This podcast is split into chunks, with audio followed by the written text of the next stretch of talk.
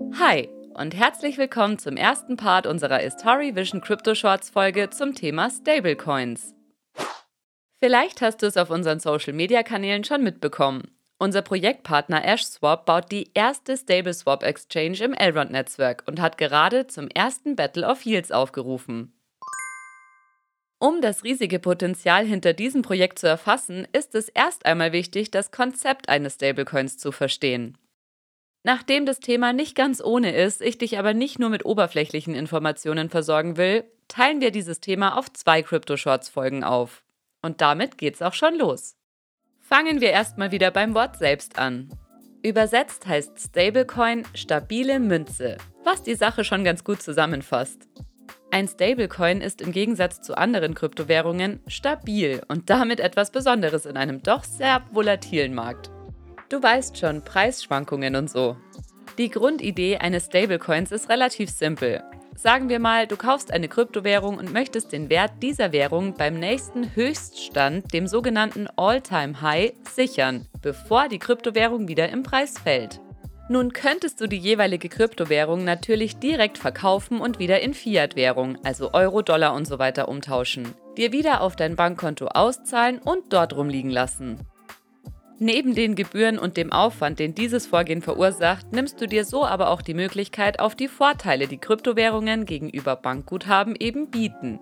Und wenn du doch mal wieder eine Kryptowährung in dein Portfolio aufnehmen möchtest, musst du wieder mehr Gebühren und Aufwand als bei einem Swap von Krypto zu Kryptowährungen in Kauf nehmen.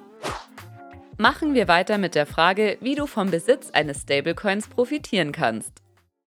Zum einen sind Stablecoins natürlich relativ sicher, weil ihr Wert eben nur von der Volatilität der jeweiligen Vermögenswerte außerhalb der Kryptowelt abhängig ist und nicht von einem Hype oder anderen Faktoren, die man bei Kryptowährungen vielleicht berücksichtigen könnte.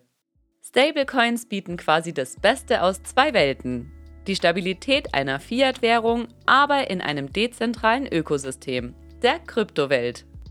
Möchtest du hohe Summen überweisen, kannst du dir zum Beispiel die hohen Überweisungsgebühren sparen, wenn du einen Stablecoin mit sehr niedrigen Transaktionsgebühren dafür auswählst.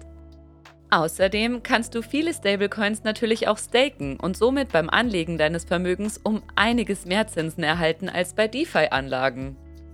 In Bezug auf mein All-Time-High-Beispiel vorhin kannst du einen Gewinn, den du erzielt hast, weil du eine Kryptowährung tatsächlich zum absoluten Preishöchststand in einen Stablecoin getauscht hast, natürlich auch wieder einsetzen, um die Stablecoins in die gleiche Kryptowährung zurückzutauschen, sobald der Preis gefallen ist.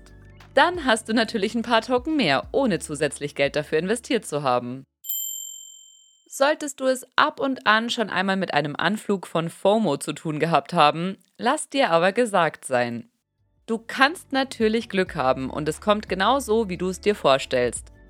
Du tauschst deine Kryptowährung beim All-Time-High in einen Stablecoin, der Preis deines alten Tokens fällt, du tauschst zurück, der Preis bleibt oder steigt und du hast super Gewinn gemacht.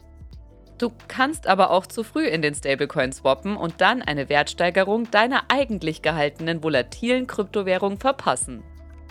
Der Lewis sagt, deswegen gilt auch in der Kryptowelt die alte Börsenweisheit, hin und her macht Taschen leer. Da hat er schon irgendwo recht. Die Gebühren beim Tausch von volatilen Tokens zu Stablecoins sind nämlich auch nicht zu unterschätzen. Darauf komme ich aber nächste Woche in Part 2 noch einmal zurück, wenn es dann auch um die unterschiedlichen Arten von Stablecoins geht. Bis wir also zuverlässige Wahrsagerglaskugeln zur Hand haben, gehört Marktbeobachtung, Recherche und ein Fünkchen Glück zum erfolgreichen Kryptohandel dazu. Auch mit Stablecoins. Ich hoffe, die Infos bis hierher haben dir zumindest einen groben Einblick in das Thema Stablecoins verschafft. Diesmal freue ich mich ganz besonders aufs nächste Mal und hoffe, du hörst bei Part 2 auch wieder rein. Vielen Dank fürs Zuhören heute und bis dahin dann. Cheerio, eure Sabrina.